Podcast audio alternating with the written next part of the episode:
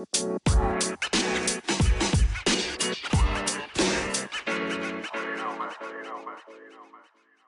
あ、お酒を飲みながら一人でこう、アマゾンプライムでいろいろなんか番組見たりとか映画見たりしてたんですけど、ちょっと喋りたくなってきたことがあったんで、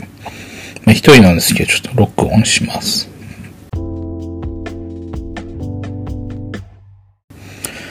あの、最近あの、アマゾンプライムとか、こう、ネットフリックスとかで、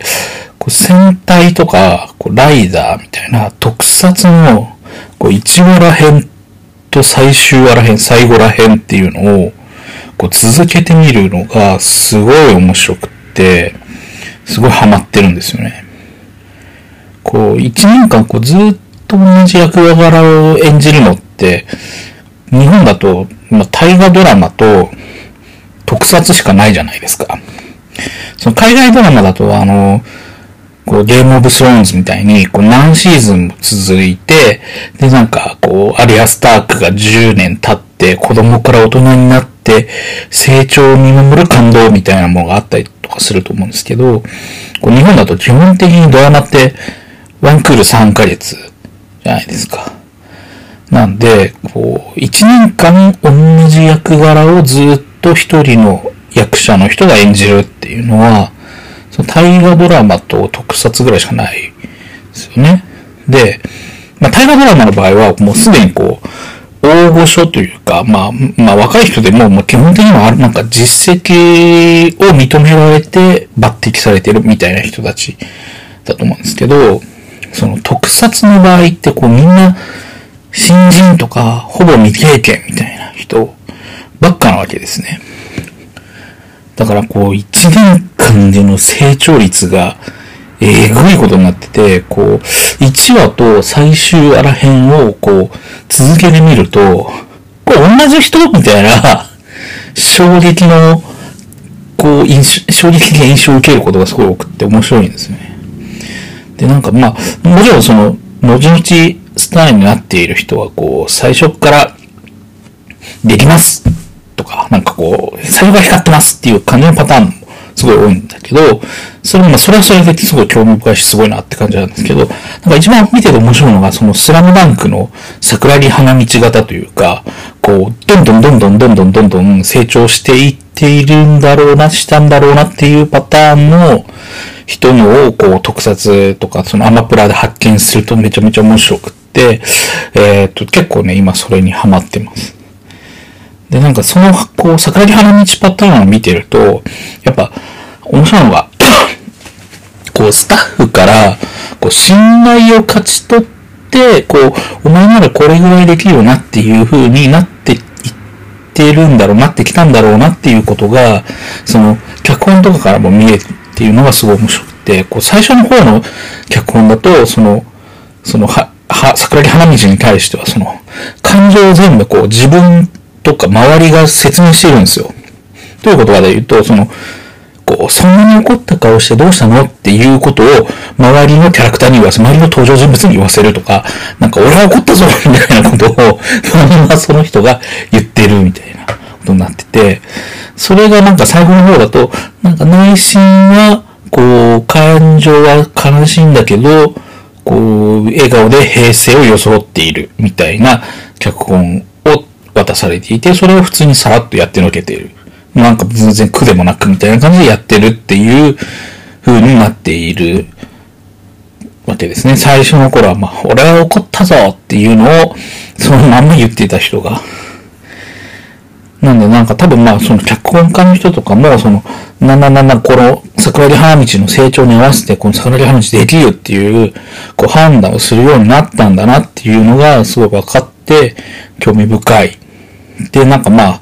こう、そこでまたこう、その、どんな、その裏側を想像すると、それはそれもなんか一つの青春ドラマみたいな感じがあって、なんか甲子園みたい、甲子園よりも感動するなと。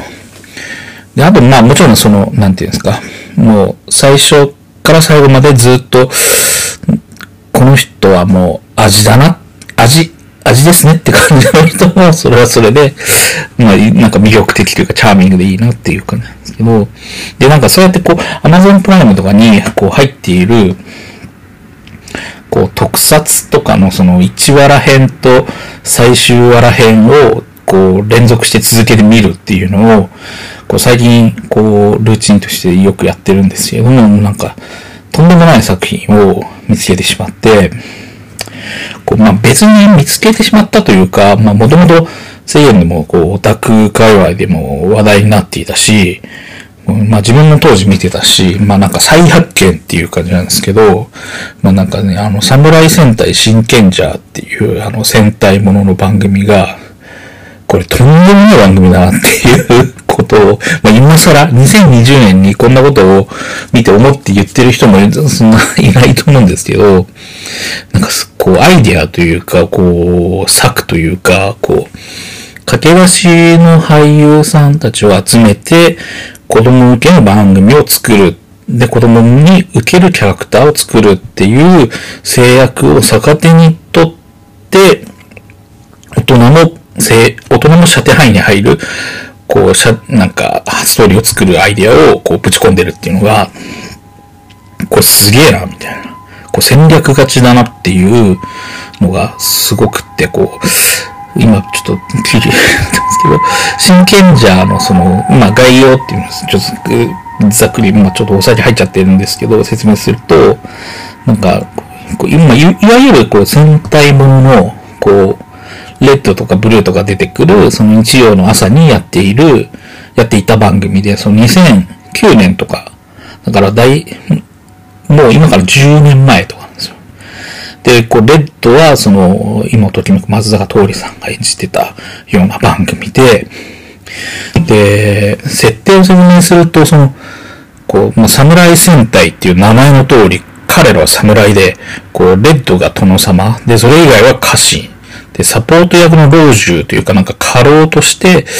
あの、伊吹五郎さんって、あの、水戸黄門で角さんとかを演じてた、もう大御所俳優のその時代劇とかいっぱい出てて、その東映時代劇の伝統というか、アセットをフル活用っていう感じなんですけれども、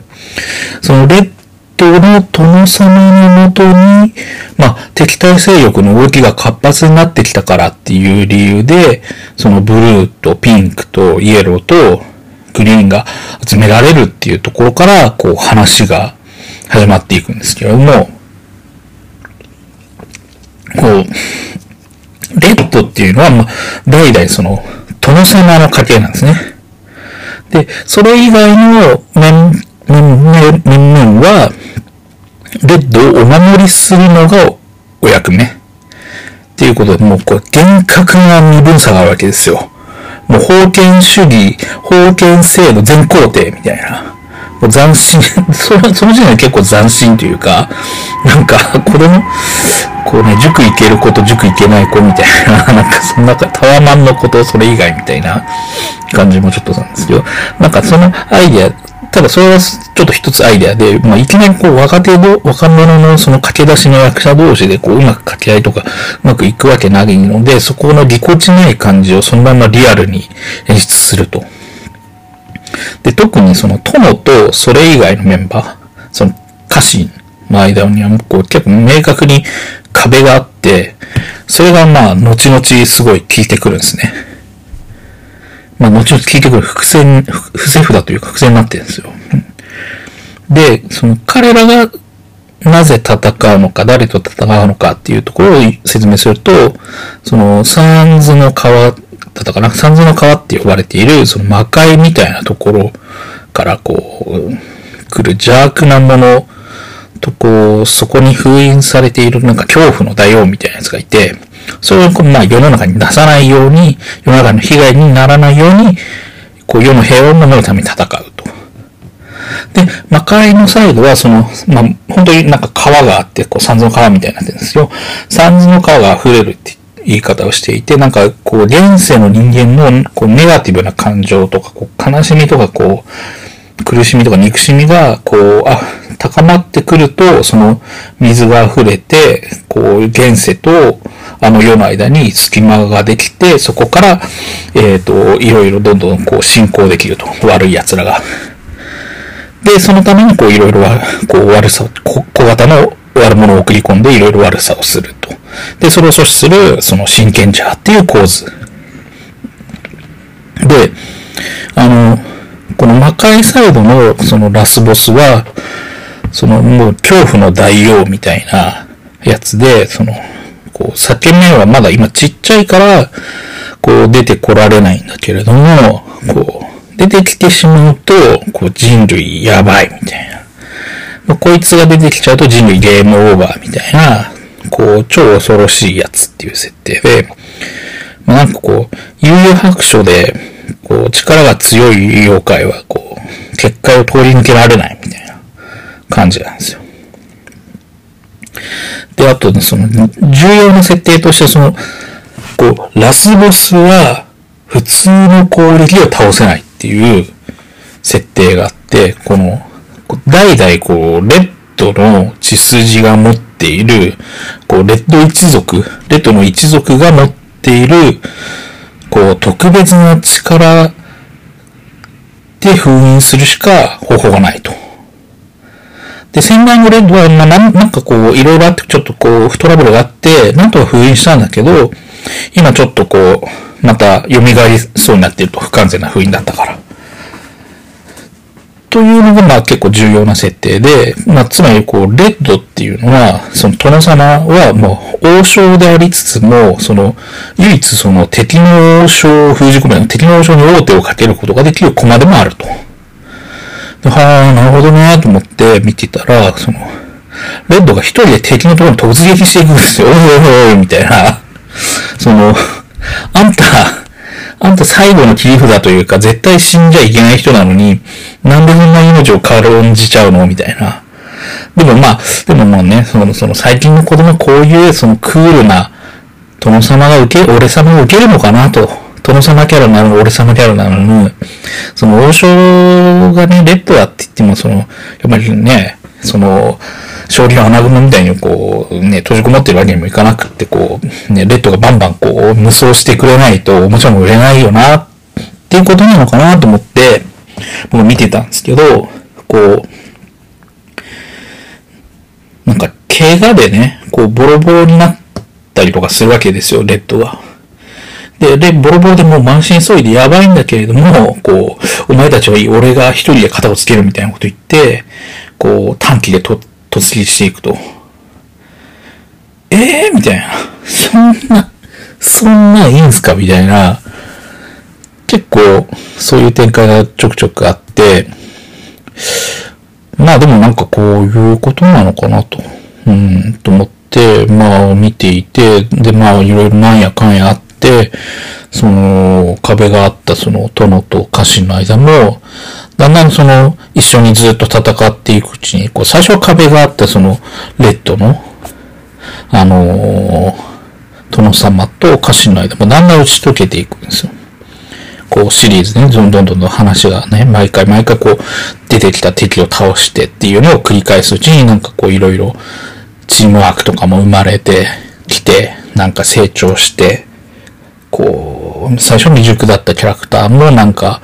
ちょっと強くなったぜみたいな、こう、描写もあり。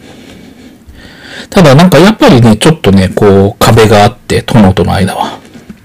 なんか、結構ぎこちないんですよね。こう、なんだったらこう、まあ、無理だったら、なんか、そんな無理しないでいいよ、みたいな。なんか、そんな、別に、やめたかったらやめてもいいいいよ、みたいな、こう、すごい優しいんだけど、本当は結構、ドライなバイトの先輩みたいな スタンス で、殿はいて、なんか、こう、こういう感じのなんか伏線がね、こう、ちょいちょいこう、置かれてくるんですよ。あ、ああとこれ、この話、ポッドキャストというか、これは、もう全然ネタバレバンバンするので、あの、もしも見る人はちょっとここで止めてほしいですけど、で、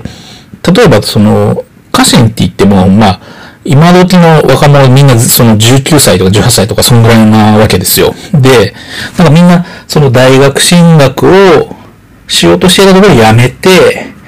呼ばれてきましたとか、なんか自分の夢というか自分が今進んでいる夢があったんだけど、ちょっとそれ諦めて、こっちに来ましたとか、こう、まあ親からその、なんか、こう、うちはこういう役割があるから、こう、殿に使えるようにみたいなことを言われているんだけど、まあ言われてるから来たんだけどっていう感じで、その、まあモチベーション高い人もいるけど、まあそこまでもない人もいると。まあ本当に現代っ子みたいな現代人って感じなので、なんか結構温度差がある。で、それがなんか、こう、あるところでこう、決心が、こう、つくみたいなエピソードがあって、家臣がね、その、殿みたいなのこう、私はもう、殿のために命を張ることに決めましたみたいなことを言うわけですよ。もう今まではちょっとこう、ね、こう、なんだろう、これ、まあ親が言うからってって感じでやってたけど、本当に殿のために俺は体を張るぜみたいなことを言うわけですよ。で、普通だとなんかまあ、それに対してのそのレッドのリアクションで、おうとかなんかそういうことなのかなと思ったら、なんかすっごいもうレッドが、辛そうな顔をするんですよ。苦しそうみたいな、うーみたいな、見えないところで。え、なんでって思うんだけど、この伏線なんですよ。うーみたいな。で、あと、そのレッドがこう5、6歳ぐらい、ちっちゃい時、ちっちゃい子供の頃に、こう仲良かった親友っていうキャラクターも出てきて、それがまあ、あの、追加戦士っていうそのゴールドみたいなやつなんですけど、あの、俺もなんとかちゃんのために戦うぜって言って、こう、独自にこう、彼はなんか別れていなかった間、なんか独自に自分で、えっ、ー、と、その親友を助けるため、親友の助けになるために、独自に修行して独自のなんか、変身メカニックを開発してみたいなことをすげえ、どんだけ天才なんだって感じなんだけど、それやって、えっ、ー、と、戻ってくるわけですよ。で、戻ってくるんだけど、それもちょっと、レッドは嫌がる。なんかちょっと、え？みたいな。なんで？みたいな。で、これも伏線と。で、なんかこんな感じの伏線がちょいちょい散りばめられながら、うんと、ま、1年間ずっと続くシーズンで全50話ぐらいあるんですけども、その44話ぐらいまで行ったところ、44話ですよ。全50話あるうちの44話ぐらいまで行ったところで、あの、とんでもない衝撃の事実が発覚して、とんでもない展開になると。とんでもないところを放り込んでくるわけですよ。その44話で、その、レッドがこう戦っているところに、なんか、レッドよりも、まあ、だいぶ年下の女の子が来て、あの、レッドがピンチの時になんかいきなりパッてこう、その女の子がレッドに変身するんですよ。えー、みたいな。これレッド二人、レッド、え、どっち？みたいな。え、どう、どういうこと？みたいな。しかも女みたいな。で、その、今までその、影武者としてのお役目ご苦労だったっていうわけですよ、その女の子が。つまり、その、今まで44話見てきたレッドは、本物じゃなかったと。影武者だったと。で、その女の子は、その本当のレッドで、その、実はその、敵からこう、敵の襲撃とかを避けるために、最初まあね、赤ちゃんとかちっちゃい子供だから、自分を守る力がないから、その、隠れてたと。で、こう、隠れてずっと修行していたんだけど、今、こう、無事にこれぐらい大きくなって成長して、その恐怖の大王、ラスボスを封印する力も修行してマスターすることができたから、ここからは私が戦うって言うんですよ。50話あるうちの45話とかで衝撃じゃないですか。ええー、みたいな。今までその子供、ま子供向け番組だからこうなのかなとか、まあ事情都合でこうなんだろうなっていうふうに思っていたことが全部ひっくり返る。全部伏線、全部ひっくり返って、全部の謎が解けるっていうのが、その44話、45話ぐらいのところで、そつまり、その今までその、ボロボロでもそのレッド一人で突撃して、こう、命を危険にさらしちゃうみたいな、こう、クールなね、こう、俺、俺様みたいな、俺だが男一匹でやっていくぜみたいなキャラだったのは、そうじゃなくて、その仮武者だったからと。こうまあ、自分が、その死ん、まあね、その、やられて死んだとしても、ね、それはそれで一つ影武者としての役割を全うできるわけですよ。こう自分が死んだら、まあ、敵は油断するし、その封印するパワーを持っている、そのレッドの家系のやつを殺したから安心だっつって探さなくなる。から、本物のレッドは安全だし、っていう考えで実はやってた。で、その家臣がその友のために命入りますとか言うのも、その、うーみたいな、なんで、ちょっと苦しそうみたいな、辛いみたいな表情してたのも、要はその自分が本物じゃないから。本物じゃないのに命かけて、で、本物じゃない自分のためにそのね、命をかけて、なんかもう死ぬかもしんないけどっていうところの苦しみだったと。で、その壁を崩す、ずっと崩さないで、なんか、ちょっとこう、家臣との間で、ちょっとこう、常にずっと最後までこう、ぎこちないところというか、なんか隠してるようなところというか、こう、なんかこう、ちょっと、で、ぎこちない、んーみたいなところがあったのは、その、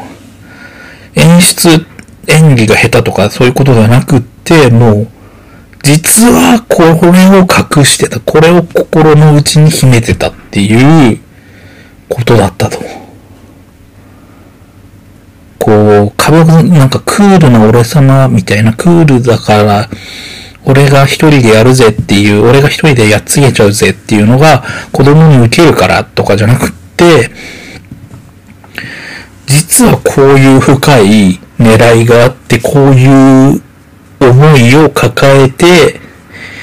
人知れず、みんなとは一緒だけど、一人だけ孤独を抱えて、そのレッドと、まあ、一人だけその、あのー、老中のお月のおじいやみたいな人は知ってるんだけど、事情してて、その、こう、辛い孤独を抱えて一人で戦ってたっていう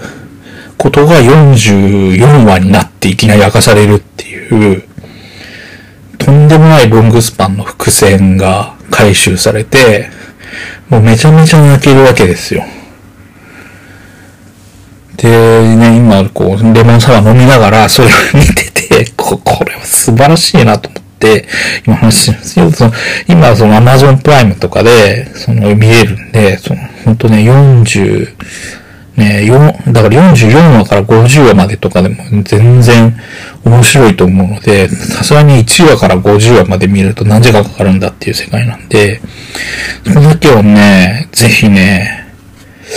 いや、見てほしいなと思って、めちゃめちゃ面白いなと思って、で、あと、まあね、本当に松坂桃李さん、本当なんか売れる、まあその時からもう絶対この人売れるだろうなっていう感じがバンバン出てるんですけど、っていうことを今、こう、ちょっとね、レモンサワー飲みながら話したくなったんで話しました。